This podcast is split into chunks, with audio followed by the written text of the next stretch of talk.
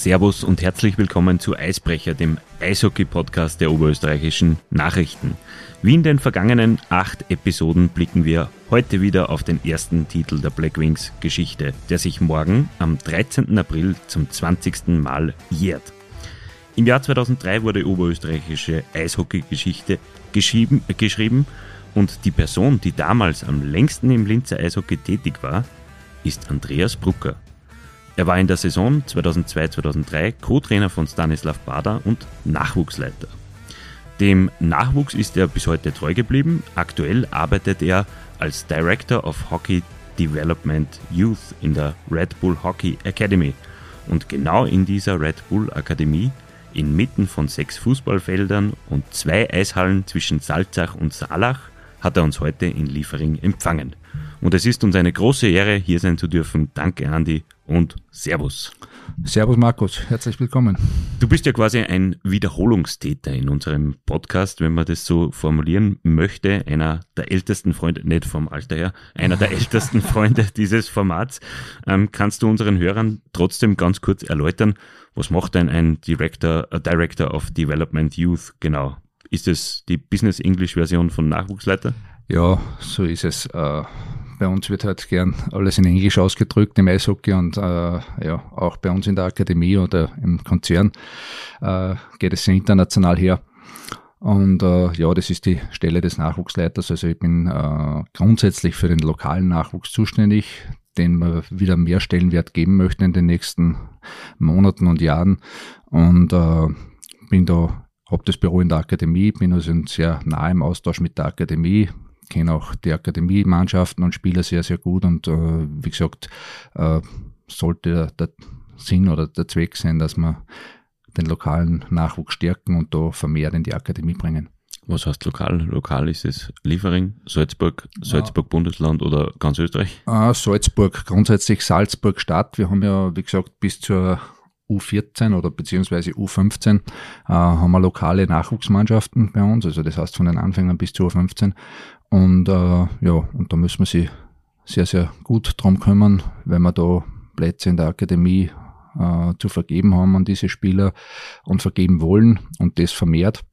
Und ja, darum muss man da eine gute Ausbildung machen und müssen wir schauen, dass wir da möglichst engen Kontakt mit der Akademie haben. Und diese Plätze vergibst die auch du oder? Äh, da bin ich involviert. Äh, das ist bei uns eigentlich ein Gremium. Sportlicher Leiter der Akademie ist der Helmut Teraf. Äh, der schon jahrelang da in der Akademie tätig ist und äh, mit dem bin ich natürlich in sehr neuen Austausch und äh, dann entscheiden wir, wer in die Akademie kommt und wer nicht von, von uns, ja. Mit Philipp Wilsch und Michi Meier hatten wir Schützlinge aus deiner Linzer Zeit zuletzt im Podcast. Ähm, sie haben dich auch lobend erwähnt. Ähm, grundsätzlich die Frage, hält man als Nachwuchsleiter ein bisschen den Kontakt zu Spielern? Hast du Kontakt nach wie vor zu Michi Meier und Philipp Wilsch? Ja, ich habe eigentlich zu sehr vielen äh, Nachwuchsspielern aus meiner Ära äh, Kontakt äh, und speziell zu diesen Leuten habe ich wirklich eine Verbindung aufgebaut, muss ich sagen, die über sehr, sehr lange Zeit jetzt hält, äh, weil ich mich bei denen erinnern kann, die haben nicht, die sind nicht irgendwo in eine Nachwuchsmannschaft bei mir eingestiegen, sondern die haben bei denen war ich wirklich von Beginn an dabei, also wie die die ersten Schritte aufs Eis gemacht haben. Und dadurch, dass wir damals nicht so eine große Community waren in Linz äh, von den Nachwuchsspielern her, habe ich diese Gruppe mit dem Meier Michi und mit dem Wildsch Philipp und mit Holzleiten Alex, Obermeier, Georg und Norbert und äh, und und und, da konnte ich aufzählen, habe ich sehr lange betreut. Also eigentlich von ihrem Beginn weg bis eigentlich in die U20 beziehungsweise in die Kampfmannschaft damals. Und äh, ja, da haben wir natürlich sehr, sehr viel miteinander erlebt und darum haben wir auch jetzt noch eine Verbindung. Also wenn man die sieht, das ist äh, nach wie vor, sind da, ist der Austausch sehr, sehr gut und groß. Du bist ja jetzt schon länger in Salzburg und das ist die abschließende Frage zu der, zu der Jetztzeit, sage ich jetzt einmal. Ähm, Du bist eigentlich nach dem Konkurs der Blackwings im, in der, nach der Saison 2004, 2005 bist du nach Salzburg gewechselt. Also seit 2005, 2006 bist du ein Wahlbulle, wenn man das so mhm. will. Ähm, stimmt es so? Und äh, wie geht's dir? Wie hast, wie siehst du deine Entwicklung hier in Salzburg? Ich glaube, ich bin Juni 2006 äh, in die Akademie, also beziehungsweise in die damalige Akademie gekommen, also der Domische Akademie, so in den Anfängen gegeben in Salzburg. Äh, bin da hergewechselt und bin da als Nachwuchsleiter installiert worden. Und eigentlich seit dieser Zeit in allen Bereichen, also ich war ja da äh, im Nachwuchsleiter, Assistenztrainer Bundesliga, Headcoach Bundesliga. Das ist sehr, sehr stolz bin eigentlich, weil das an Österreicher bisher nicht gelungen ist, in, in Salzburg Headcoach zu sein und, und, und es wird wahrscheinlich nicht so schnell wieder passieren, denke ich mal jetzt. Äh, und habe da meine Erfahrungen sammeln dürfen, äh, die mich natürlich in meiner Position äh, im österreichischen Eishockey sehr, sehr gestärkt haben und sehr, äh, sehr gute Entwicklung mir gegeben haben. Äh, für das bin ich sehr dankbar, logischerweise. Äh, habe aber zum damaligen Zeitpunkt, muss ich auch sagen, um auf das zurückzukommen, eigentlich nie an einen Wechsel gedacht. Äh, es hat sich damals einiges ergeben. Also es hat sich damals ergeben, dass der Sohn ein Jahr vorher nach Salzburg gewechselt ist und das nicht so gut angekommen ist bei einigen Personen in Linz. Und äh, was heute ganz üblich ist, wenn man seinen Weg suchen möchte im Eishockey, muss man irgendwie Veränderungen vielleicht suchen. Das ist so. Äh, Veränderung bringt eine Weiterentwicklung und man sollte nicht stehen bleiben. Und das war damals bei meinem Sohn so die Situation. Und dann hat sich eigentlich aus dieser Situation das ergeben, dass ich da in Salzburg Engagement bekommen habe, was ich eigentlich nie ins Auge gefasst habe. War damals wirklich zufällig über einen Kollegen, der mir da vorgeschlagen hat und mich da ins Gespräch gebracht hat. Ich habe dann ein Gespräch gehabt da in Salzburg und habe mir gedacht, ja, dann versuche ich das einmal auf zwei, drei Jahre. Habe mich karantieren lassen damals. Ich war ja immer im Magistrat, da damals angestellt, 40 Stunden. Und habe mich karantieren lassen einmal auf zwei Jahre. Und das hat dann eine weitere Karenzierung gegeben über nochmal zwei Jahre und dann haben sie mir das nicht mehr genehmigt und dann war aber das so stabil, stabil eigentlich da in Salzburg mit meiner Position, dass ich gesagt habe, ich wechselt fix hier und seitdem bin ich da und fühle mich eigentlich sehr wohl. Äh, es ist überraschend, wie, wie, wie ruhig und, und in der Natur das Ganze gelegen ist. Ähm, man hört die Vögel zwitschern, jetzt nicht im Büro herinnen, aber ähm, man hört die Vögel zwitschern, das ist, das ist eigentlich idyllisch ähm, und überraschend, muss man, muss man so sagen. Ähm, in dieser Serie geht es um den Linzer Meistertitel, um den ersten.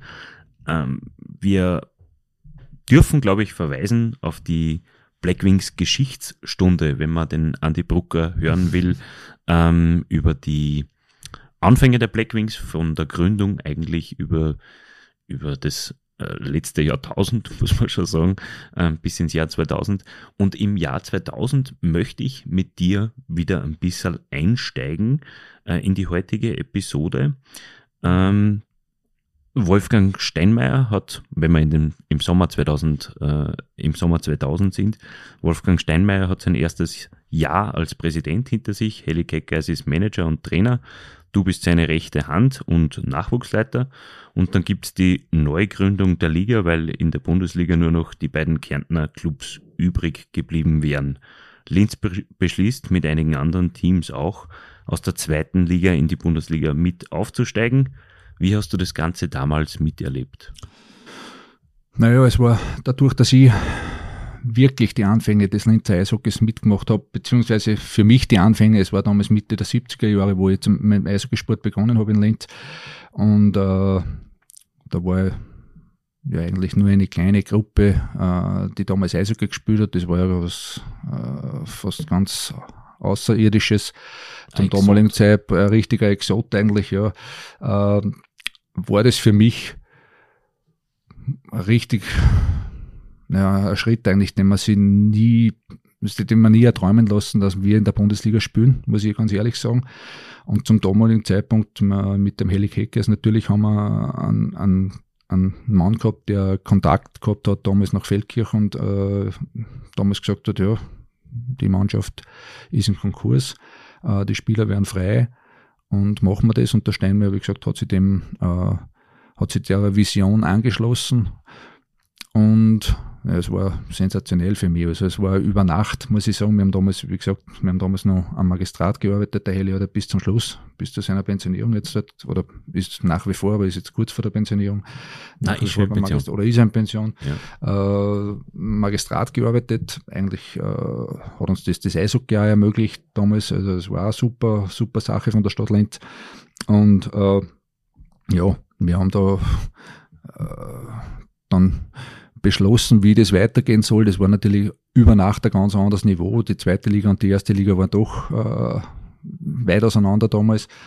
Und wir haben dann geschaut, wie wir sie, wie wir sie da positionieren wie wir das weiterentwickeln. Wir haben natürlich vom Trainingsumfang, vom Pensum, von, von den Zeiten her hat sich alles geändert in Wirklichkeit. Und äh, ja, das war sensationell für mich, also muss ich ehrlich sagen. Also ich habe mir das nie erträumen lassen. Und nur dazu, dass ich dann in dem Trainerstaff dort dabei sein habe können oder dürfen, war für mich natürlich auch Wahnsinn. Du hast es gerade angesprochen.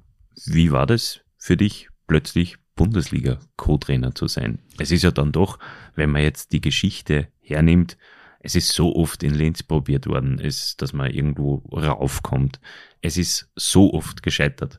Und dann geht es einmal gut und man ist wirklich in der Bundesliga plötzlich und, und, und, und ist in, in dieser plötzlich im Konzert der Großen eigentlich dabei im, im, im österreichischen Eishockeysport. Monaten zuvor habe ich noch dem, dem Ausländer bei uns, den Dimitri Alekin, der war ja bei uns damals in der zweiten Liga. Ich habe mit dem, äh, der hat eine Tochter gehabt, im Alter von, von meiner Tochter. Äh, wir dann, der hat bei mir in der Nähe gewohnt, hat seine Wohnung bei mir in der Nähe gehabt, in, in Urfa. Und wir waren dann relativ viel zusammen. Und der hat bei uns gespielt in der zweiten Liga, war eine Top-Verpflichtung vom Steinmeier damals, eigentlich die erste Ausländerverpflichtung vom Herrn Steinmeier. Äh, hat in der Liga super eingeschlagen, in der Mannschaft super und alles. Und der ist dann nach Feldkirch gewechselt nach ein paar Monate, äh, bevor wir dann in die Bundesliga gegangen sind. Und ich habe dann in Wien, habe ich gesagt, besorgen wir Karten, ich schaue mir in Wien ein Spiel an, wo er gespielt hat und habe, wie gesagt, ein paar Monate vorher noch in der Bundesliga zugesehen. Und ein paar Monate später war ich dann auf der Trainerbank in der Bundesliga. Also es war wirklich ja, für mich überraschend und natürlich sensationell. Also wie gesagt, das, war gar nicht zum, zum Realisieren momentan, was da passiert. Und ja, einfach eine tolle Sache. Wie hoch gehen wir in die Saison oder in die Saisonvorbereitungen eigentlich ähm, der ersten Bundesliga-Saison? Wie hoch war das Arbeitspensum. Von Heli Keckes haben wir ja gehört, dass er praktisch ein Mädchen für alles war.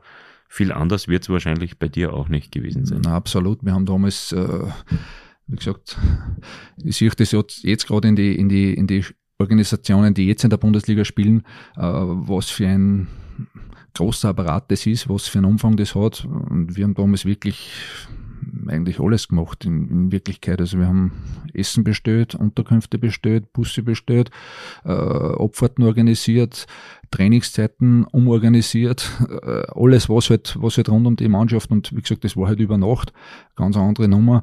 Wir haben immer vorher immer am Abend trainiert mit der, mit der Kampfmannschaft in der zweiten Liga waren einige berufstätig, auf aus einem Profibetrieb da, die quasi zur Verfügung stehen den ganzen Tag. Wir sind noch in der Arbeit, also wir haben sie da irgendwie freispielen müssen und haben da Zeiten umorganisieren müssen bei unseren Hauptjob, sage ich mal, oder bei unserem Brotjob, um, um die Trainings zu realisieren, um bei den Trainings zu sein. Äh, der Umfang natürlich ein ganz anderer, ist auch klar. Die Profis äh, waren einen anderen Umfang gewohnt wie, wie der Halbamateurbereich, den wir vorher gehabt haben. Und äh, ja, es war für uns natürlich ein Riesenaufwand und, und, und eine Riesen-Challenge, aber wir haben das alles organisiert und, und haben das, wie man sieht, relativ gut umgebracht dann auch. Zu zweit quasi. Oder, oder Herr, ja, Steinmeier, Herr Steinmeier wahrscheinlich. Der Herr Steinmeier hat einiges gemacht. Das war die Frau Meier, die, die Gertrude, die nach wie vor im Verein ist, die sehr viel administrativ gemacht hat und, und auch im Büro gemacht hat. Also, äh, aber es waren sehr, sehr wenige Hände, die wirklich äh, einteilt waren und viel gemacht haben. Also da waren wir schon wirklich äh, ziemlich rund um die Uhr äh, unterwegs und haben, haben für die Mannschaft alles organisiert. Es ist auch gleichbedeutend mit, mit dem Bundesliga-Einstieg ist das Interesse der Fans gestiegen, ähm, speziell nach dem Heimsieg gegen Klagenfurt. Ja. Ähm, nach, nach dem 1 zu 0 Heimsieg, über den wir mit Philipp Lukas in der Vorepisode gesprochen haben, ähm, wie Wie hast du die Fans damals miterlebt oder den, die Entwicklung, die Euphorie, die, die da ausgelöst wurde von euch? Ich muss ja sagen, wir haben zu dem Bundesliga-Einstieg äh, natürlich nicht abschätzen können, wie das mit den, mit den Zusehern aussehen wird.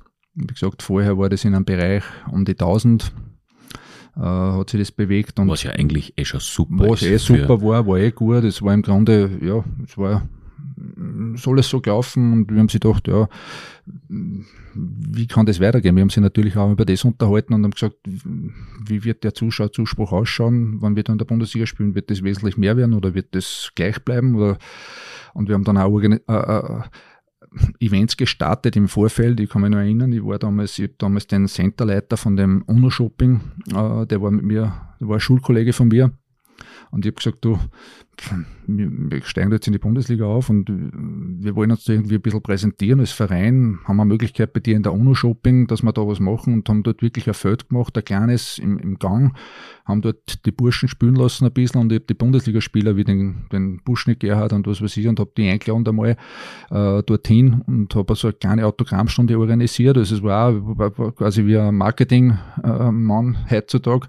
War und das quasi das Ur-Rambazamba? das Ur-Rambazamba Zamba kann man ja. so sagen. Also waren damals, wie gesagt, der Buschnick, der, der, der Michi Lampert und äh, Strauß, Wolfi und was weiß ich, die habe ich da eingeladen und, und habe dort äh, also eine kleine Autogrammstunde organisiert.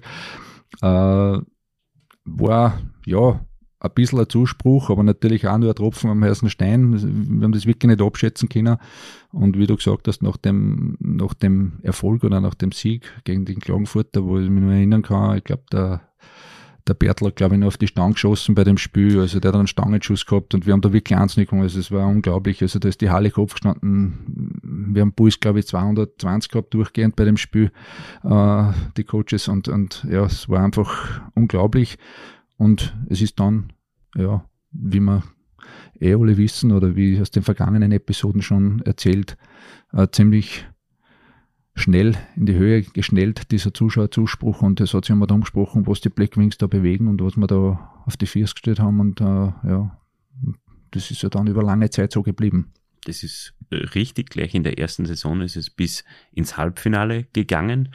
Ähm, noch ein, eine Frage zum ersten Jahr. Ihr hattet mit Thomas Garleitner Norbert Obermeier und Patrick Steinmeier gleich drei Spieler aus dem eigenen Nachwuchs im äh, zumindest erweiterten Bundesligakader. Mhm. Äh, Im Jahr darauf wurden es noch mehr.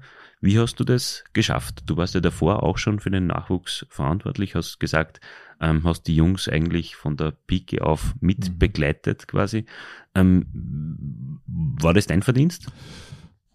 Es war sicher Verdienst von mehreren. Ich war damals Trainer, logischerweise von dieser Mannschaft und habe mich, äh, es hat ja mein, mein, meine, mein Trainereinstieg, habe ich schon mal gesagt, das hat sich auch relativ zufällig ergeben. Damals, ich meine, ich war damals einer von den wenigen gebürtigen Linzern, die beim ERC Österreich gespielt haben, Anfang der 90er Jahre. Und äh, dann ist es wieder gecrasht und dann haben die gesagt, wir brauchen, wenn der sich um Nachwuchs kümmert, hättest du Interesse und ich eigentlich nicht Interesse wirklich gehabt, haben wir gedacht, ich möchte spielen. Also ich war damals ja Mitte 20, habe gesagt, ich möchte spielen, das ist recht und schön, aber habe mich dann aber eigentlich bereit erklärt und so bin ich dann eigentlich in das reingekommen, habe dann meine Ausbildungen gemacht und äh, auch mehr oder weniger unter Drängen vom Helmut Keckes oder unter, unter der, der äh, da er da in der Trainerausbildung schon und im Nationalteam dabei war, habe ich mich da äh, relativ schnell eingelebt in das Ganze und, und äh, ja, hat mir richtig taugt. Und wie gesagt, ich habe dann den Nachwuchs übernommen in Linz und die 84er Jahrgänge, das war eben der Meiermich, der Wiltsch, der Holzleitner, der Emmerdinger, der, der äh, Obermeier, äh, Hol Hollinger, äh, Holzleitner, wie sie alle heißen, äh, war eine Gruppierung, äh, Garleitner war, Garleitner ein war ein bisschen, ein bisschen älter, älter wie ja. die, ja, aber er war in dieser Gruppe dabei eigentlich. Mhm. Und äh, ja, wir haben sie dann, oder beziehungsweise ich habe mich dann sehr intensiv mit denen beschäftigt und die haben eigentlich dann meine Trainer, mein Trainerstart eigentlich mitgemacht und äh, ich habe da wirklich sehr akribisch gearbeitet, muss ich sagen. Und ja, wir haben die dann lange Zeit, habe ich die äh, mein, unter meine Hände gehabt, unter meine Fittiche gehabt und ich kann mich nur erinnern, wir sind dann sukzessive, sukzessive besser geworden im Nachwuchsbereich. Äh, wir haben wirklich viel Eiszeit zur Verfügung gehabt, weil die Menge an Kindern noch gar nicht da war. Äh, wir haben das sehr ernst genommen, wir haben auch Office-Training kurz gemacht und ich kann mich noch erinnern, wie gesagt, wir haben dann, glaube ich, irgendwann äh, Mitte, Mitte der 90er Jahre haben wir mal gegen Klagenfurt äh, Bundesliga gespielt und haben die geschlagen bei uns daheim. Erstmalig die waren ganz aus Neidl. Also, das ist der Linzer Verein, wie kann der Linzer Verein die Klagenfurter schlagen? Und äh, auch die Eltern und die Trainer waren ganz, ganz weg von denen. Und ja, und so hat eigentlich die Gruppen, und wir haben da einen Diwald Jürgen dabei gehabt zum Beispiel, der 86er Jahrgang war, und der war dann in, in der Nationalmannschaft, wie man jetzt noch bestätigt wird, in den 86er, bei den 86er Jahrgängen einer, einer der besten. Also äh, war richtig guter Verteidiger, hat leider dann aufgehört, hat es in der Bundesliga nicht so geschafft, was ja dann ein ganz anderer Schritt ist vom Nachwuchs in die Bundesliga, das sehe ich bei uns in der Akademie auch. Aber wir haben sich stetig entwickelt und das war eine Gruppe, muss ich sagen, die richtig zahm war. Da waren die Eltern zahm, die Kinder richtige Freunde und da hat sich richtig eine gute Gruppierung gebildet und das hat sich über Jahre hinzogen, wie gesagt, bis zur Bundesliga dann. Und es war durchaus, möchte ich sagen, mein Verdienst, aber da waren sicher andere Leute auch dabei. Also da, wir haben da sicher, wie gesagt, Leute dabei gehabt, die, die da sehr gut gearbeitet haben an denen und, und man hat gesehen, was da möglich ist mit so einer Gruppe. Man hat auch gesehen, was für die Linzer in der Bundesliga möglich ist. Durch den Halbfinaleinzug vor der zweiten Saison haben sich die Vorzeichen etwas geändert. Bis dahin warst ja du mit dem Heli Kekes Trainer oder Co-Trainer, mhm. Trainer und Co-Trainer. Mhm. Dann ist der Haley äh, in das Management gegangen oder hat sich auf den Manager konzentrieren können und du hast einen Trainer vorgesetzt bekommen, den Stanislav Bader. Mhm. Wie war das für dich?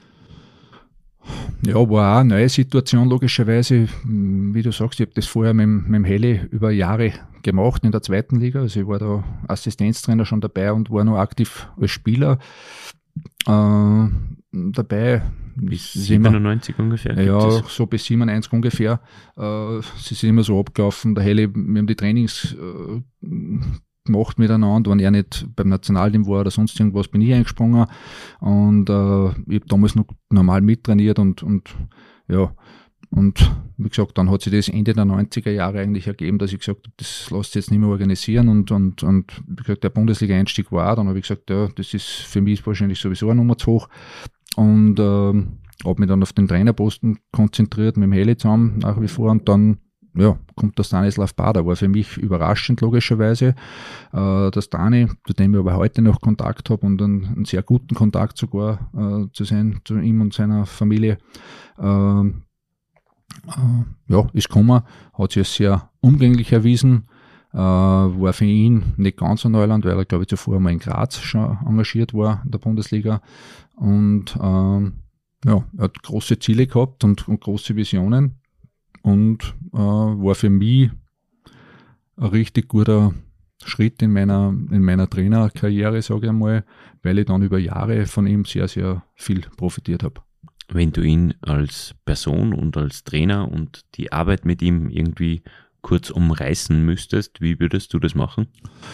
Also als Person ein sehr lustiger Mensch. Äh, wir haben wirklich viel Spaß miteinander gehabt. Äh, sehr strukturierter Mensch. Es war damals äh, das tschechische Eishockey, äh, auch wie heute, äh, sehr spielerisch, spielerische Elemente. Er hat sehr viel Wert gelegt auf, auf, äh, auf taktische Elemente im Spiel.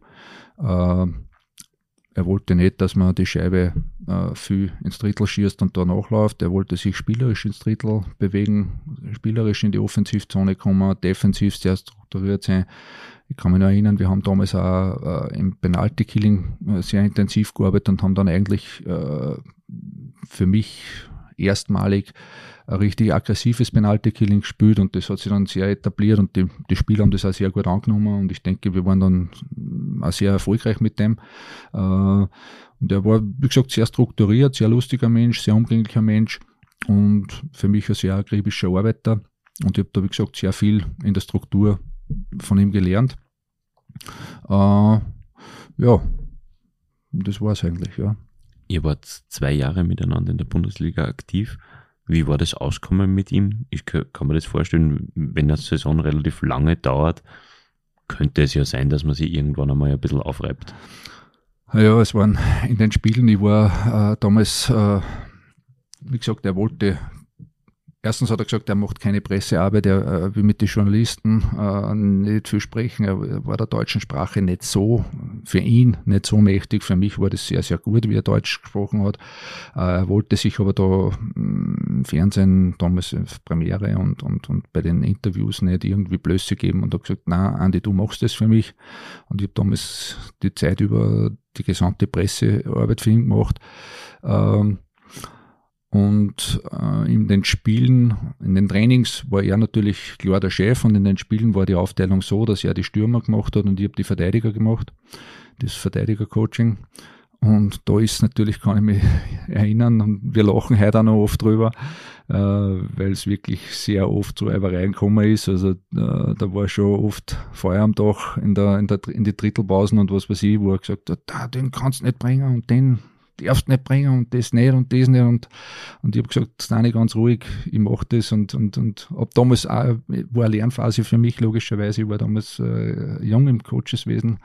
Und äh, ja, aber ich kann mich erinnern, da hat es wirklich, äh, da hat es wirklich hasse Situationen gegeben, wo sein Sohn auch dabei war. Sein Sohn war ja damals im Nachwuchs auch tätig bei uns und der war da auch in der Drittelpause oft in der Kabine dabei und auf der Bank oft dabei der hat uns da mehr, mehr oder weniger fast, der hat sich da ein bisschen dazwischen gestellt oft und dann hat sich aber das Ganze wieder beruhigt. Wenn wir erfolgreich waren, hat sich das nach dem Spiel relativ rasch wieder beruhigt, aber es war wirklich oft ein bisschen, ein bisschen feurig.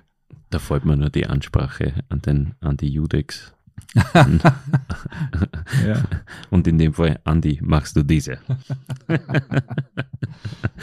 in dem Fall wäre es diese Interview. In eurer ersten gemeinsamen Saison ging es bis ins Finale, in dem ihr vielleicht dann unterlegen seid. Wie wichtig war die Erfahrung, du kennst die Frage natürlich schon, wie wichtig war die Erfahrung der Niederlage im Finale für die folgende Meistersaison? Naja, jede Niederlage hat was Positives logischerweise und in dem Fall auch diese. Ähm, ja, es war einfach lehrreich für alle. Hm, logischerweise, wenn man so, im, im, so schnell in, in einem vorderen Drittel einer Meisterschaft mitspielt, äh, neigt man leicht dazu, dass man, dass man sich denkt, das ist jetzt ein Selbstläufer oder es geht relativ einfach oder ja, jetzt wird schon passen und es hat dann eben nicht gepasst. Und äh, ich glaube, dass das für die Mannschaft, für uns als Trainerteam äh, definitiv und auch für die Organisation, für den Hell in dem Fall, mit Spielerverpflichtungen, dass das für die Organisation generell äh, sehr, sehr lehrreich war und dass wir unsere Lehren daraus gezogen haben und dann eigentlich das Jahr drauf dann eigentlich oder die Meistersaison gezeigt haben, äh, ja, wie wir es machen möchten und wie man es wie machen soll und äh, ja, hat sich dann für gut erwiesen. Aber es war sicher lehrreich. Gehen wir in die Meistersaison. Gibt es ein Spiel im Grunddurchgang, das dir besonders in Erinnerung geblieben ist? Na, eigentlich da hast du sicher mit deinen Recherchen wesentlich, wesentlich mehr Spiele am Radar wie ich, weil äh, da sind so viele Spiele jetzt nachher gefolgt. Ich kann oft über Saison um äh, muss ich mich oft sammeln. Wie gesagt, ich bin so viel unterwegs, sehe so viele Nachwuchsspiele, Bundesligaspiele, Farmteam-Spiele und und und. Da, äh, verschwimmt vieles und ich habe mir auch in den, in den Podcasts vorher ein bisschen, logischerweise, wenn ich die gehört habe, immer ein bisschen äh, gesucht und habe mir gedacht, äh, wie war das, war das die Situation oder war das das Spiel? Ich kann mich da nicht wirklich an, an ein spezielles erinnern. Ich kann mich nur wirklich erinnern, und das ist auch in den Podcasts zuvor schon ein bisschen angesprochen worden, äh, wie intensiv die Einheit oder die Mannschaft zusammengewachsen ist und was für eine, was für was für Einheit wir waren in dieser Meistersaison dann, äh, wie wir den Meistertitel gemacht haben, äh, mit den Fans zusammen, muss man auch sagen. Also das war, das war eigentlich unglaublich. Also ich habe das im Nachhinein in der Form nicht mehr erlebt. Äh, und das war, ja, also da war, wie gesagt, kann man kein einzelnes Spiel heraus, möchte ich gar nicht herausheben, aber da waren, da waren wirklich äh, Spiele und, und, und Monate dabei, wo man, ja, was wirklich sensationell waren. Ihr habt den Grunddurchgang auf Platz 1 beendet und auch diese Frage kennst du natürlich schon. Ähm, und vielleicht ganz speziell für dich als, als Betreuer der Defensivabteilung, war die Offensive der entscheidende Faktor? Mhm. Ich, ja, ich denke, wie ich zuerst gesagt habe, der, Stani war sehr äh, verpicht drauf und, und auch sehr konzentriert drauf, in der, in der Defensive sehr strukturiert zu sein und das waren wir. Äh, wir haben da, waren da sehr gut aufgestellt. Ich meine, wir haben da wirklich gute Leute gehabt. Es ist in den letzten äh, Podcast-Folgen habe ich ein bisschen den Mike Shea vermisst. Also es war der Mike Shea ebenfalls bei uns äh, in dieser Meistermannschaft damals dabei. Der war damals mittlerweile 41, aber er hat in der Bundesliga und in der zweiten Liga und auch im Nationalteam ich glaube, der hat Olympische Spiele gemacht für Österreich, äh, Weltmeisterschaften gespielt. Der war sehr, sehr erfahren. Also wir haben da sehr viel Erfahrung gehabt in der Defensive.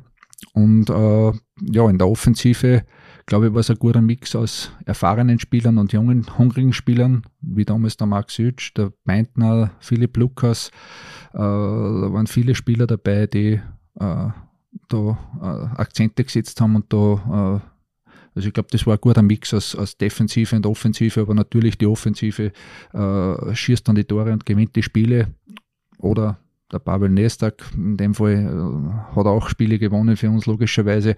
Aber ich sage, vorne werden sie geschossen und, und auf das konzentriert sich halt auch jetzt der Zuseher konzentriert sich auf das, wer schießt die Tore und nicht wer verhindert die Tore. Aber wie gesagt, wir haben eine sehr strukturierte Defensive gehabt und haben mit dieser zusammen mit den Stürmern und den guten Tormann natürlich äh, gute, einen guten Mix gehabt, glaube ich, und die Meisterschaft damals gewonnen. Ihr habt euch vor den Playoffs äh, weiter verstärkt und das sind Namen, über die wir schon öfters in dem Podcast oder in diesem in dieser Meisterserie gesprochen haben mit Serge Baudry und Reed Simonton. Ähm, inwiefern waren die beiden entscheidend für die erfolgreichen Playoffs danach? Ja, sehr entscheidend, glaube ich. Man äh, sehr angesprochen worden schon in den, in den Gesprächen zuvor. Äh, der Reed Simonton war in einem guten Alter, sehr gut äh, physisch beisammen, hat Körperspiel in das, in das, in das äh, Spiel gebracht bei uns, also hat die Physis äh, wirklich verstärkt. Und der Serge Baudry war meines Erachtens für damalige Verhältnisse ja, wirklich outstanding Spieler der hat die Scheibe behandelt und, und, und, und das Spiel gelesen, wie kein anderer damals zu, zu dieser Zeit in unserer Mannschaft, äh, hat Entscheidungen getroffen mit der Scheibe und im Spiel, die ganz maßgeblich waren für Sieg oder Niederlage.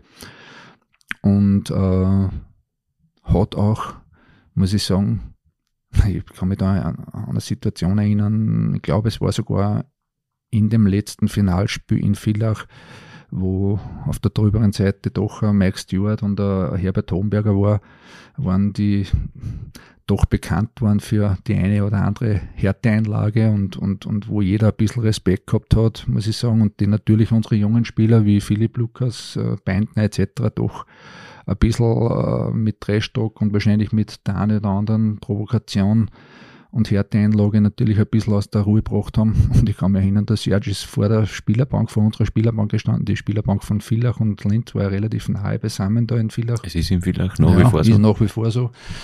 Und ich kann mich erinnern, der Herbert Homberger, glaube ich, hat irgendwas eingeschrieben, so quasi, äh, jetzt pass auf, ich komme jetzt dann und, und werde die holen oder was, so auf die Art. Und, und er hat einfach mit einem Augenzwinkern und einem Lächeln das abgetan, der Serge, und hat so quasi kein Problem, du kannst ruhig kommen.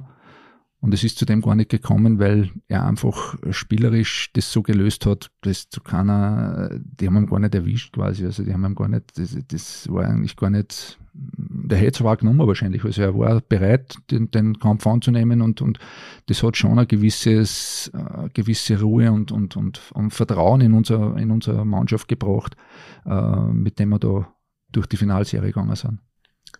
Gehen wir gleich in den Playoffs. Ähm, ich glaube, wir haben das schon ausführlich behandelt. Sweeps im Viertelfinale gegen Lustenau und im Halbfinale gegen Klagenfurt. Ähm, waren oder warum waren diese beiden Gegner nicht in der Lage, euch zu stoppen? Oder zumindest ein Spiel zu gewinnen? Naja, ich glaube, dass man, wie du zuerst angesprochen hast, dass wir, glaube ich, erst die Saisonen davor äh, doch unsere Lehren gezogen haben und haben gesagt, wir müssen jeden, das war der, der Stani Bader da wirklich sehr konzentriert drauf und hat die Mannschaft da gut eingestellt drauf, dass er gesagt hat, wir müssen jeden Gegner ernst nehmen, egal wie der heißt, wie der, von wo der kommt. Äh, und wir haben das Potenzial, die Meisterschaft zu gewinnen. Und ich glaube, äh, dass er da die Mannschaft wirklich so eingestellt hat äh, oder so, so vorbereitet hat, wirklich, dass die den jeden ernst genommen haben. Und wir haben beim gewusst, Klagenfurt ist Rekordmeister in Österreich, da braucht man nicht, da braucht man nicht drum umreden, äh, wann du ins Finale willst und dann musst gegen die bestehen. Und wir haben auch immer gewusst, in Klagenfurt, du kommst dorthin, du hast gewusst, die ersten paar Minuten in jedem Spiel sind entscheidend, weil da fahren die an. Also das gewusst, die ersten zehn Minuten, wenn du überstehst, genau wie in Villach auch, aber in Klagenfurt war das nur extremer meiner Ansicht nach. Ähm, dort musst du die ersten paar Minuten überstehen, dann kannst du das Spiel gewinnen. Mm, wenn du in die ersten paar Minuten zwei, drei Tore kriegst, was in Klagenfurt immer möglich ist, dann kann das ganz in eine andere Richtung gehen und dann äh, wird schwer. Und ich glaube, wir sind dort mit der nötigen Konzentration in diese Serie gegangen und, und haben das dann ja, eh souverän die Mannschaft hat das souverän äh, gemeistert sozusagen. Nicht ganz so konzentriert war der Start in die Finalserie. Vielleicht war es Konzentration. Ich würde jetzt niemandem etwas unterstellen. Ähm, wie in der Vorsaison, Spiel 1 in Linz. In der Finalserie 2003 war es dann so, Linz war 2 zu 0 voran. Vielleicht gleicht aber im Spiel noch aus und gewinnt 3 zu 2 im Penaltyschießen.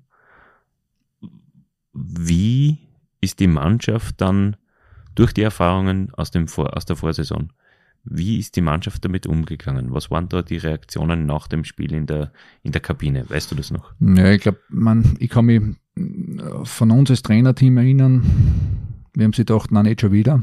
Also es war definitiv der falsche Start für uns. Äh, aber ihr also habt das wahrscheinlich wir, nicht so weiter kommuniziert, oder? Haben wir sie nicht so erhofft, haben das aber nicht weiter kommuniziert. Und ich denke, mich erinnern zu können, dass die Mannschaft so war, dass die wirklich so stabil waren, dass wir da, dass sie das einfach weggesteckt haben und gesagt haben, wir fahren da jetzt nach Villach und stellen das klar, was, was Sache ist und, und, und, und geben die richtige Antwort und das ist auch dann gelungen und ich glaube, äh, wir haben damals auch in diesem Jahr, wir haben ein paar Mal angesprochen, den Pavel Nestak. Äh, wir haben gewusst, wir haben definitiv den Tormann der Liga in, in unseren Reihen.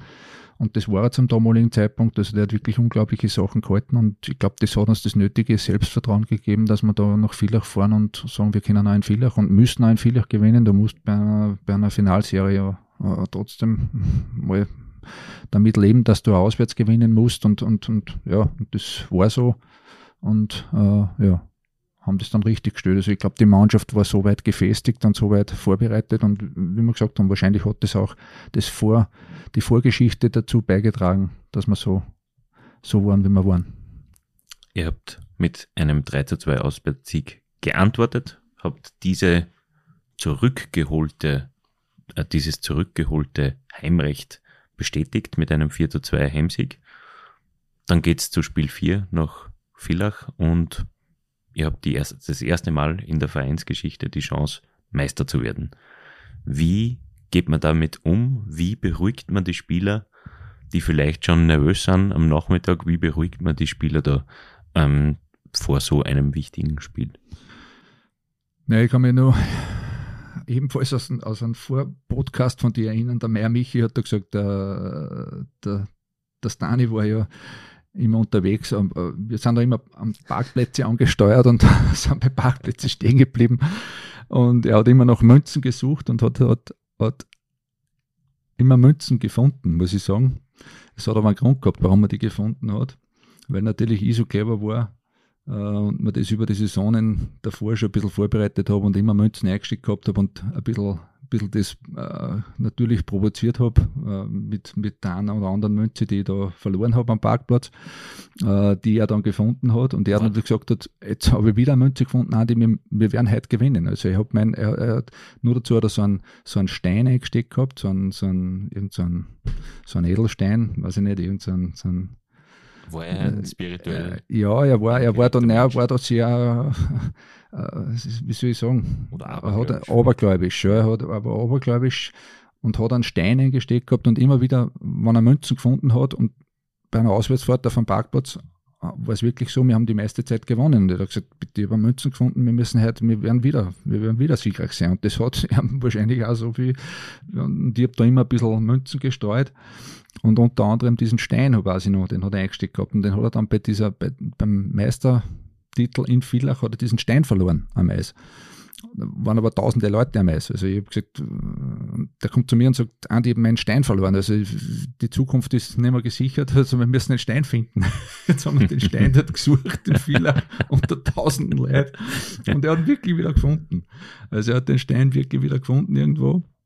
Und äh, ja, wie gesagt, die Mannschaft beruhigen war, glaube ich, gar nicht so äh, notwendig. Wir haben, wir haben gewusst, du brauchst ein bisschen, äh, sowieso ein bisschen eine Vorspannung. Ich meine, die Vorbereitung auf so auf dieses Spiel war ja ganz anders wie heute. Man, heute fahren die meisten Mannschaften einen Tag vorher hin, mhm. schlafen dort, mm, gehen einmal aufs Eis dort Vormittag, machen Pre-Games-Kit, regenerieren, Mittag, dann geht's zum Spiel. Wir sind ja damals am Spieltag angereist, das heißt, wir sind dort hingefahren, haben dort nicht übernachtet den Tag vorher, das wäre ja finanziell äh, zu aufwendig gewesen, das Ganze.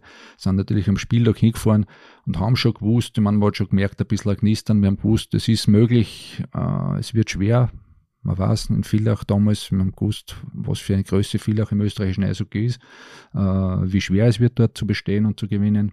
Aber ich glaube, die, die Anspannung und die, die, die innere Motivation und die Ruhe, die man braucht dazu, ich glaube, das hat sich gut, gut die Balance gehalten und, und war dann, glaube ich, auch entscheidend für den, für den Erfolg. Du hast auch nach dem gewonnenen Meistertitel äh, ein Interview auf Premiere gegeben. Ähm, wie fühlt sich das an? Ja. Kann man das, kann man das, es war ja auch für dich, man muss ja das so sagen, Linz hat im Eishockey im Prinzip mit einem Meistertitel davor nie etwas zu tun gehabt. War es jetzt die Drittklassigkeit, war es die Zweitklassigkeit, man war nie so richtig in einem Endspiel und hat nie eine Trophäe gewonnen. So, dann ist man in der Bundesliga im dritten Jahr, man kommt ins Finale, man hat den ersten Matchbook, verwandelt den und ist plötzlich Meister. Der größte, der größte Erfolg in der Vereinsgeschichte. Unbeschreiblich. Also man muss ja damals sagen, zum damaligen Zeitpunkt, äh, so ja, es geht ja jetzt wieder in eine ähnliche Richtung, aber wir haben ja damals definitiv die besten Fans in der Liga gehabt. Das war definitiv so. Äh, da war ja der, ich kann mich erinnern, der Auswärtssektor in Villach, der war knallevoll, also da hättest kein Stecknadel mehr reingebracht in, in diesen Auswärtssektor. Und die sind gestanden bei jedem Sieg von uns und sogar bei Niederlagen, äh, wenn die gesehen haben, wir haben dort alles lassen und haben das Beste gegeben, dann sind die Stunden gestanden dort, also da waren die Spieler noch beim Auslaufen und, und, und waren schon umgezogen zum Teil, sind die Fans nur im Fansektor gestanden und haben geschrien und haben, haben uns gefordert und haben quasi die Spieler gefordert und die Spieler sind dann mal ausgegangen, haben sich nochmal verabschiedet von den Fans. Also das war ja unbeschreiblich. Und ich kann mich noch erinnern, damals bei dem Meisterspiel auch, äh, war natürlich das Maximum an Fans dort. Wir haben gewusst, dass, da wird daheim wahrscheinlich jeder beim Fernseher sitzen, der keine Karten gekriegt hat dort. Ähm, und wir haben dann wirklich den Meistertitel gemacht. Also für mich war das surreal. Also das war einfach Meistertitel im Eishockey Linz, das ist unvorstellbar. Ich meine, das ist in der höchsten Spielklasse. Äh, darum habe ich damals auch das Interview gegeben, ich kann mich nur erinnern, mit dem, mit dem, mit dem Kühne vom Premiere, äh, mit dem Reporter. Ja, der, Kühne. ja, Kühne, der mir über die ganze Saison haben wir ja viele Interviews gehabt und wie gesagt, ich habe äh, im Vorfeld mit dir schon gesprochen. Wir haben da einige Interviews gehabt, wo, wo er wirklich Insider-Sachen gefragt hat und wir haben sie da ja austauscht über die ganze Saison und dann äh, macht er das Interview mit mir dort. Also es war pff, einfach un, un, unfassbar, dass wir Meister sind. Also das war für uns wirklich, wir sind ja dort Tausende äh, oder Hunderte Linzer auf der Eisflächen, Villach auf der Eisflächen, die ganzen Leute waren auf der Eisflächen, das kann man sich ja nicht mehr vorstellen. Also ist ja der Topganger äh, un unglaublich. Und äh, ja, es war einfach äh, Gänsehaut. Gänsehaut-Moment. Das war nicht das Ding. Pff, unglaublich. Unglaublich. Was hat mit den Haaren auf sich gehabt. Du hast oh. dort eine ganz andere, du hast dort ein bisschen anders ausgeschaut als heute. Das hat äh, eine andere Bewandtnis gehabt. Das war zwar lustig, dass es mit der Bundesliga so zusammengetroffen ist. Äh, du hast blondierte Haare. Blondierte Haare gehabt, ganz blonde, kurze Haare. Äh, das ist aber eigentlich entstanden aus einer Nachwuchsgeschichte, weil ich ja damals im Nachwuchsleiter auch noch war im Verein. Äh, und wir haben da ein Finalturnier gespielt mit der ich glaube, es war die U14 oder so in Linz. Und ich habe zu der damaligen Mannschaft gesagt, äh, wann ihr unter die ersten drei kommt im Nachwuchs, dann könnt ihr euch was aussuchen und äh, wir Trainer sind dabei. Ich war damals auf der Bank mit in, diesem, in, diesem, in dieser Nachwuchsmannschaft mit dem Stanislav Bader, seinem Sohn. In Stanislav, äh, in Stanislav Baders Saison war der Headcoach von dieser Mannschaft. Und ähm, ich habe gesagt, ihr könnt euch was aussuchen, wenn ihr unter die ersten drei kommt in dieser Meisterschaft, weil das war für uns, äh, wie gesagt, damals in allen Nachwuchsklassen, wie gesagt, wir haben damals in KT das erste Mal geschlagen, Jahre davor und dann und und und. Und wir sind da äh, immer präsenter geworden im, im, im österreichischen Eishockey und haben uns damals da in, bei dem Finalturnier für die letzten besten zehn Mannschaften qualifiziert und haben das Finalturnier ausgetragen und dann wären die ja gerade Dritter und haben sich was aussuchen dürfen, die Mannschaft. Und dann sagen die, wir lassen sie alle die Haare blond färben und wir müssen dabei sein. Nicht? Bin am nächsten Tag beim Friseur gesessen und habe mir die Haare blond färben lassen. Äh, und ja, und war dann bei der Meisterfeier von den Black Wings von unserer Bundesliga, war ich dann eben erblondet. Erblondet, genau so ist es. Ähm, wie, wie kann man den Trubel beschreiben, der nach so einem Meistertitel auf einen einprasselt?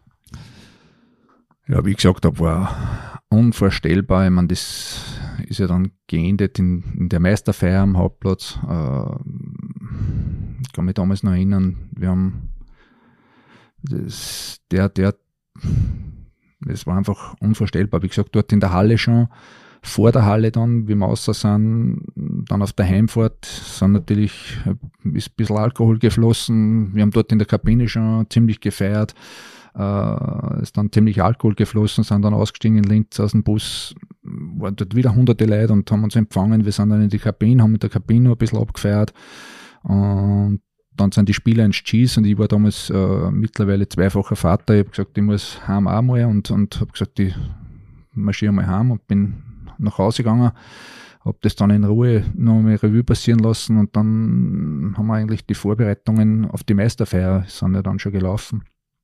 Und ich kann mich noch erinnern, wir waren dann im, im Nachrichtengebäude auf der Promenade, sind wir dort hingefahren oder haben sie dort getroffen äh, zu einer kleinen Präsentation mit den Redakteuren dort in der Nachrichtenredaktion und wir sind von dort mit dem Heftberger Willi, der damals, äh, der zu früheren Zeitpunkt auch einmal im, im Vorstand war, äh, mit so einem offenen Bus durch die Stadt gefahren und so eine kleine Runde durch die, durch die Stadt und also von der Nachrichten weg da hinten um und, und, und über die Landstraßen zum Hauptplatz.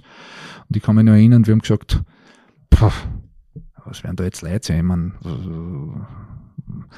ja, keine Ahnung. Bände werden es aufgebaut haben und vielleicht 1000 Leute oder was, keine Ahnung. Wir haben sich das gar nicht vorstellen können. Er war unter der Woche, Nachmittag, später Nachmittag. Wir haben wirklich gerätselt, was, was können da Leute sein?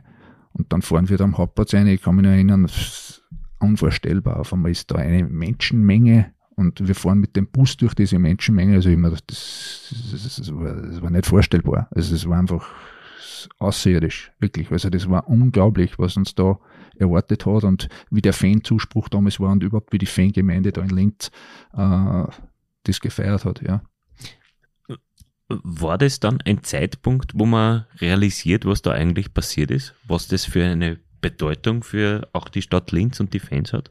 Definitiv. Ich glaube, damals hat dann auch die Stadtpolitik äh, wirklich realisiert, was da passiert ist. Ich meine, man hat in Linz eigentlich nur in, in Lask immer vorher gekannt, logischerweise im Fußball, dass man da, das war lange zurückgelegen, am ersten Titel vom LASK. Äh, 62. Und dass man sagt. Oder 65? Ich glaube 65, glaube ich. 62 ja. Cup-Titel und 65 mhm. Meister, so irgendwie. Und ich sag, da ist dann wirklich, glaube ich, realisiert worden, was wir da erreicht haben. Ja, also in der höchsten Spielklasse im Eishockey Meistertitel, wie gesagt, die Jahren zuvor, wie es der Heli angesprochen hat, eigentlich in, im Nirvana oder, oder irgendwo ja, doch ein bisschen zweitklassig, man war immer ein bisschen zweitklassig, drittklassig, aber man war nie ganz vorne dabei. Und dann machst du dieses, diesen, diesen, diesen großen Wurf in diesem Jahr. Und äh, ja, es war unfassbar eigentlich. Also dann, ich glaube, dass dort dann jeder realisiert hat, was ist möglich. Und es war natürlich maßgebend für den weiteren, weiteren Erfolg oder den weiteren Verlauf von der Blackwings-Geschichte, glaube ich. So, und das wäre genau die Frage. Ähm, gäbe es die Blackwings heute in dieser Form, wenn es den Meistertitel damals nicht gegeben hätte? Es ist schwer zum sagen, aber ich glaube es fast nicht, dass in dieser Form, wenn man, wenn man nie einen Meistertitel gemacht hätte oder, oder dann glaube ich in dieser Form vielleicht nicht, äh, weil ich doch denke, dass sie damals zum damaligen Zeitpunkt eine, eine Fan-Community gegründet hat, die unabhängig vom Fußball. Es war damals, äh, ich weiß noch, wie wir in die Bundesliga gegangen sind, war der Last, glaube ich, zweitklassig. Also es war damals äh, auf jeden Fall nicht in der höchsten Spielklasse. Es hat uns ein bisschen in die Karten gespielt. Und logischerweise die Fans, glaube ich, sind ein bisschen aus dem Fußballsektor gekommen damals, die dann äh, bei uns in der Halle waren. Oder einige. Und äh, wie man so schön sagt, also ich sage das oft oder verwende das oft, äh, wer mal Eishockey live gesehen hat, weiß, wie interessant das ist und, und, und lässt sich auch leicht fesseln von dem Ganzen. Und es war damals so und durch den Meistertitel, glaube ich, hat sich eine Fangemeinde oder eine Fan-Community gegründet, die unabhängig vom Fußball ist, die einfach Eishockey-affin ist und Eishockey äh, wirklich äh, liebt und Eishockey das äh, einfach gern schaut und, und, und intensiv schaut. Und äh, ja, und somit glaube ich, dass in dieser Form vielleicht äh, oder dass das schon maßgeblich dazu beigetragen hat, dass man dort ist mit dem Blackwings, wo man jetzt ist. Eine Frage habe ich noch. Ähm, das Trainerteam wurde nach der, und wir haben das im Vorgespräch schon ein bisschen besprochen, mhm. das Trainerteam wurde nach der erfolgreichen Meistersaison gesprengt. Mhm. Stanislav Bader war nicht mehr Trainer. Du warst noch nach wie vor dabei. Mhm. Aber warum? Warum entlässt man einen Meistertrainer? War für mich ganz, ganz komisch die Situation und auch un, total unverständlich. Äh, ich habe mir gedacht, jetzt sind wir da am Höhepunkt von, von, von dem Ganzen, ist schon klar. Am Höhepunkt, was willst du noch mehr erreichen? Aber ich habe mir gedacht, man hat sich so weit stabilisiert und man hat gesehen, zu was ist das Stani äh, äh imstande und, und man muss trotzdem sagen, uh, unabhängig von dem, ich habe das auch im Vorfeld gesagt, man hört immer, ja, Trainer äh, nicht so wichtig oder doch wichtig oder nicht wichtig. Ich sage immer, wenn man erfolgreich ist, äh, rückt der Trainer immer ein bisschen in, in, in, den Hintergrund, weil dann sind logischerweise die Mannschaft ist äh, maßgeblich, ist auch so, das ist keine Frage.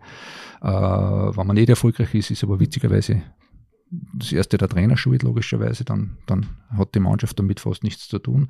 Das habe ich natürlich auch in meiner langjährigen Erfahrung immer ein bisschen äh, ja, erfahren müssen oder lernen müssen. Äh, und ich habe das damals, wie gesagt, gar nicht verstanden, weil man gedacht habe, das Dani hat meines Erachtens einen guten Job gemacht. Äh, es waren sicher einige Dinge, immer zu verbessern, logischerweise auch bei ihm. Und ich glaube, er, war ein Typ, so wie ich kennengelernt habe, der, der sich dem gestellt hat oder der sich dem durchaus, also zumindest in meiner Gegenwart, also wie gesagt, wir haben viele Kämpfe doch ausgetragen und, und, und uns doch nicht immer gern gehabt und, und, und da ein bisschen Kontroversen gehabt. Und ich glaube, er hat schon einiges angenommen. Äh, und er hätte das auch damals gemacht, glaube ich.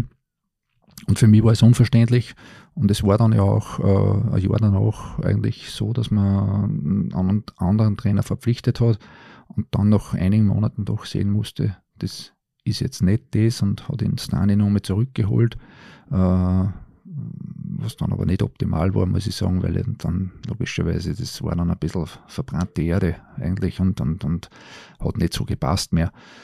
Aber ja, wie, du sagst, für mich unverständlich, dass man damals zu diesem Zeitpunkt, nämlich genau zu diesem Zeitpunkt den Trainer äh, wechselt, wo, wo man am Höhepunkt steht und wo man eigentlich ganz ruhig in die nächste Saison starten hätte können, ganz überlegt, was macht man mit der Mannschaft, wie schaut die Mannschaft nächstes Jahr aus, den Trainer belässt man, ja, also war für mich nicht ganz nachvollziehbar.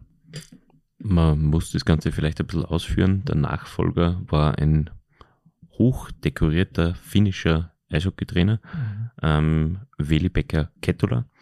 Und ja, man muss, man muss sagen, es, es war rückblickend ein bisschen ein Miss Missverständnis wahrscheinlich.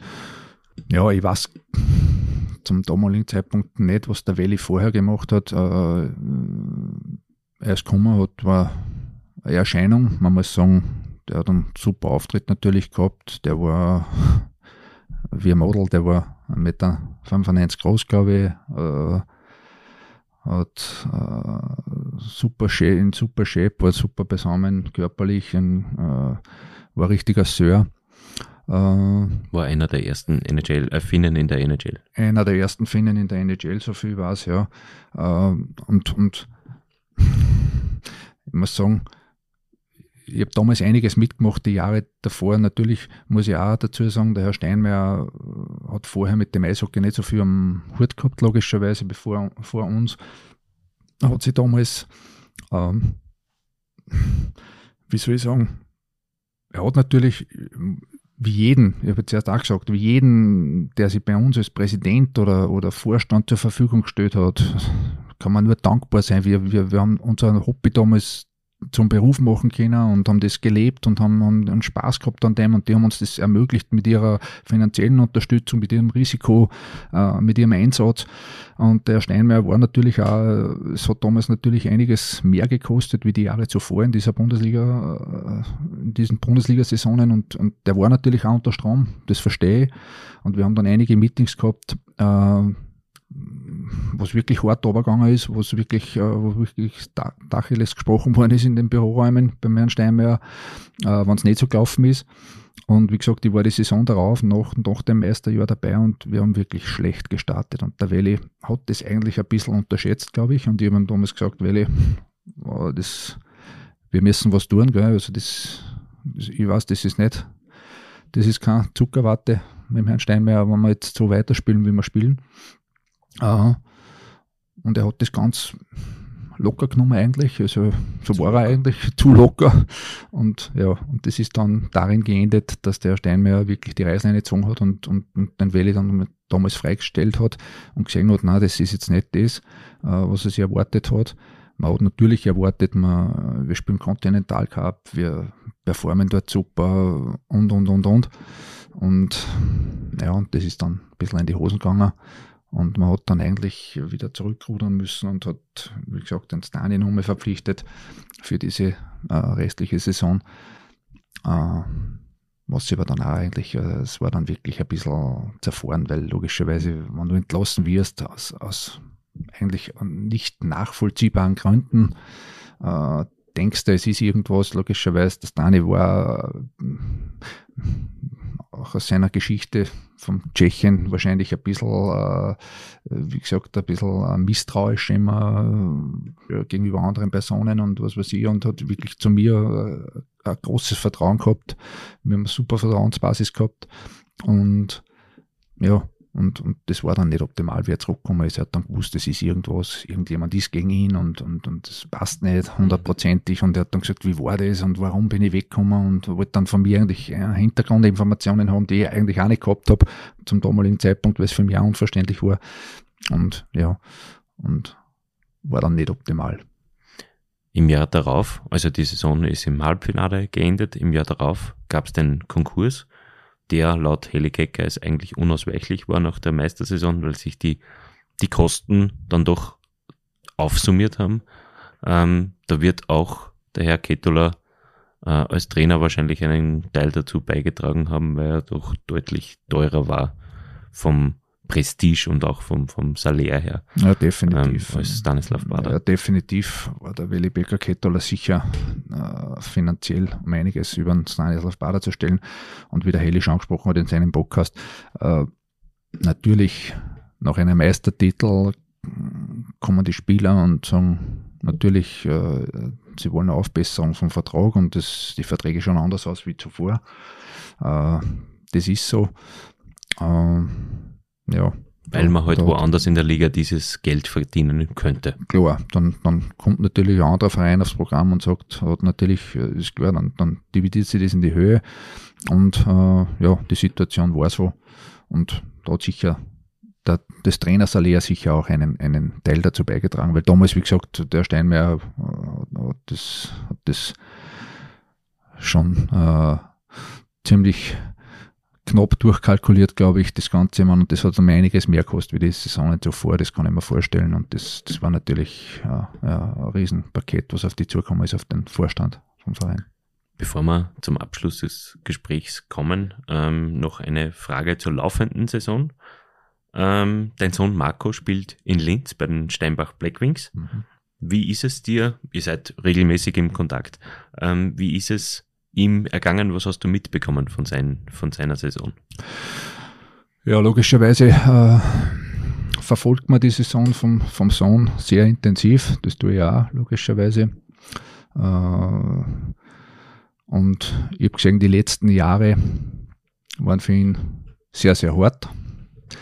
Äh, ich habe das auch mit sehr großem Wehmut äh, vernommen, was da abgegangen ist in Linz mit den Streitereien, was waren. Und ich da, ich war bei Spielen in Linz, wo ich zugeschaut habe, wo, wo glaube ich 700 Leute in der Halle waren und, und die Stimmung war wie, wie normalerweise nicht, nicht sieben Stunden vor einem Bundesligaspiel in Linz, äh, was ausgeschaut wie beim Training fast, äh, von den, in den Zuschauerräumen. Und das hat mir richtig, richtig weh, da muss ich sagen weil ich mir gedacht habe, diese Fan-Community, was da entsteht oder entstanden ist, äh, so zu vergrämen, dass die dem fernbleiben. Das, und das war dann auch die Mannschaft logischerweise, es hat sich auf die Mannschaft übertragen und die haben dann auch nicht mehr performt und es war richtig, richtig schlimm. Und ich muss sagen, die letzte Saison äh, habe ich ihn richtig fröhlich wieder gesehen, äh, hat richtig Freude gehabt mit am Eishockey. Sehr schön. Abschließend auch für dich einen Wordrap. Ähm, du kennst dadurch, dass du die Episoden ähm, sehr genau verfolgst, Verfolgen. wie ich mitbekommen habe, ähm, wird jetzt keine Überraschung für dich geben. Ähm, die wichtigste Zutat bei unserem Titelrun war? War, wie ich gesagt habe, der das Teamgefüge, der Teamerfolg, äh, das Team, der Teamzusammenhalt. Der wichtigste Sieg in dieser Saison war? War für mich der letzte, der Meistertitel, Meistersieg in Villach. Abseits vom Meistertitel selbst, war mein schönster Moment in der Meistersaison? Äh, pum, schönste, äh, schönste Erfolg in der Meistersaison. Äh, schönster Moment. Oder schönster Moment. Kann auch privat sein. Äh, ja, hat sicher einige gegeben, äh, schöne Momente. Für mich war, wie gesagt, diese, diese, diesen Power, der von, von, der, von der ganzen Community ausgegangen ist in Linz, das war eigentlich für mich der schönste, der schönste Erfolg. Die legendärste Ansprache Ansprache von Trainer Stanislav Bader war? Oh, da hat es einige gegeben. Äh, ich denke, er war immer oft sehr emotional und, und, und da hat es einige gegeben, aber äh, ja, da hat eh der, der glaube ich, der, der Beinte schon gesagt, ich glaube, mit, mit dem Judel, das, äh, mit dem Penalty, das war sicher, sicher sehr, sehr lustig und da hat sicher einige lustige gegeben. Äh, ja, aber da waren viele, viele Ansprachen. Mein Meister-MVP war? Ja, ich denke, ich muss da in, die, in dieselbe Kerbe schlagen wie die anderen. Das war der Pavel Nestak und ich muss aber sagen, die gesamte Mannschaft. Also da war die gesamte Organisation, das war, fängt an, nicht nur vom sportlichen Bereich, sondern auch vom Steinmeier, von der Frau Steinmeier, vom Büro, von der Gertrude Obermeier, da waren alle involviert, die da mitgearbeitet haben. Das war wirklich eine Familie, die den Meistererfolg möglich gemacht haben und die haben wohl einen großen Teil dazu beigetragen. Dafür würde ich den Meistertitel eintauschen. Gar nichts. Die Meistermedaille hängt bis heute. Die ist bei mir zu Hause äh, in einer Lade. Die habe ich immer, die hab da Medaillen zusammen, ein paar spezielle äh, österreichische Meistertitel, habe ein paar zum Glück dann einfahren können, auch mit dem Nachwuchs. Die habe ich da zusammen und, und tue die auch zweimal im Jahr aus und, und, und dann werden Erinnerungen wach, die mit jeder Medaille zusammenhängen, wo man jede Medaille, was die Erinnerungen in den Kopf bringt. Und äh, ja, das ist eigentlich, das sind Momente, die man genießen kann der Most Valuable Party Tiger bei uns in der Meisterfeier war. Ja, den muss ich auch nicht. Es war der Pavel Nestak mit seiner, mit seiner Pumuckl-Perücke, was er da aufgehabt hat. Und dann, ich habe da wirklich Geschichten gehört und der ist wirklich um die Häuser gezogen. Also wir haben da wirklich, äh, es war ja eine Mega-Party im Cheese, muss ich sagen, zuerst am Hauptplatz und dann noch im Cheese nach der Meisterfeier. Und äh, der Pavel ist da um die Häuser gezogen. Also das war wirklich äh, sensationell. Aber ich glaube, da waren in seinem Schlepptau waren da einige Spieler, äh, die sie mitziehen haben lassen. Die sie mitziehen haben lassen, ja. Und die die das genossen haben, diesen Erfolg. Mit diesem Mitspieler von oder mit diesem Spieler von damals würde ich heute gerne wieder auf ein Bier gehen. Uh, das ist uh, Ray Podlowski. Uh, der ist mir sehr, sehr in Erinnerung, war ein sehr, sehr wichtiger Bestandteil von dieser, von dieser Mannschaft, war ein riesen Erfahrungsschatz, was der Spieler gehabt hat und ein riesen toller Typ, also war ein sehr ehrlicher Kerl, sehr umgänglicher Kerl, ähm, und, und ja, leider zu früh verstorben. Wenn ich in der Zeit ins Jahr, wenn ich in der Zeit ins Jahr 2003 zurückreisen könnte, würde ich alles gleich machen. Es war einfach perfekt und ja, war ein perfektes Jahr, kann man sagen. So, das war es eigentlich schon wieder. Wir sind am Episodenende angekommen. Danke, Andi, für deine Zeit. Es war uns wie immer eine Freude und morgen, exakt 20 Jahre nach Spiel 4 in Villach, dürfen wir das Serienfinale mit dem damaligen Präsidenten Wolfgang Steinmeier aufzeichnen. Die Episode ist dann ab Freitag hörbar. So, danke für eure Aufmerksamkeit. Wenn es Ihnen gefallen hat, würden wir uns über ein Abo und eine gute Bewertung auf Spotify, Deezer, Google Podcasts, Apple Podcasts und Amazon Music freuen. Mehr zum Thema Eishockey lesen Sie auf nachrichten.at slash blackwings. Alle Eisbrecher-Episoden sowie das schon angesprochene Gewinnspiel gibt es unter nachrichten.at slash Eisbrecher. Wir würden uns freuen, wenn Sie uns auch in der Offseason im Auge und im Ohr behalten. Bis demnächst. Servus und Servus, Andi. Danke, Markus. Danke an die Zuhörer. Einen guten Gruß nach Hause. Danke sehr. Ciao.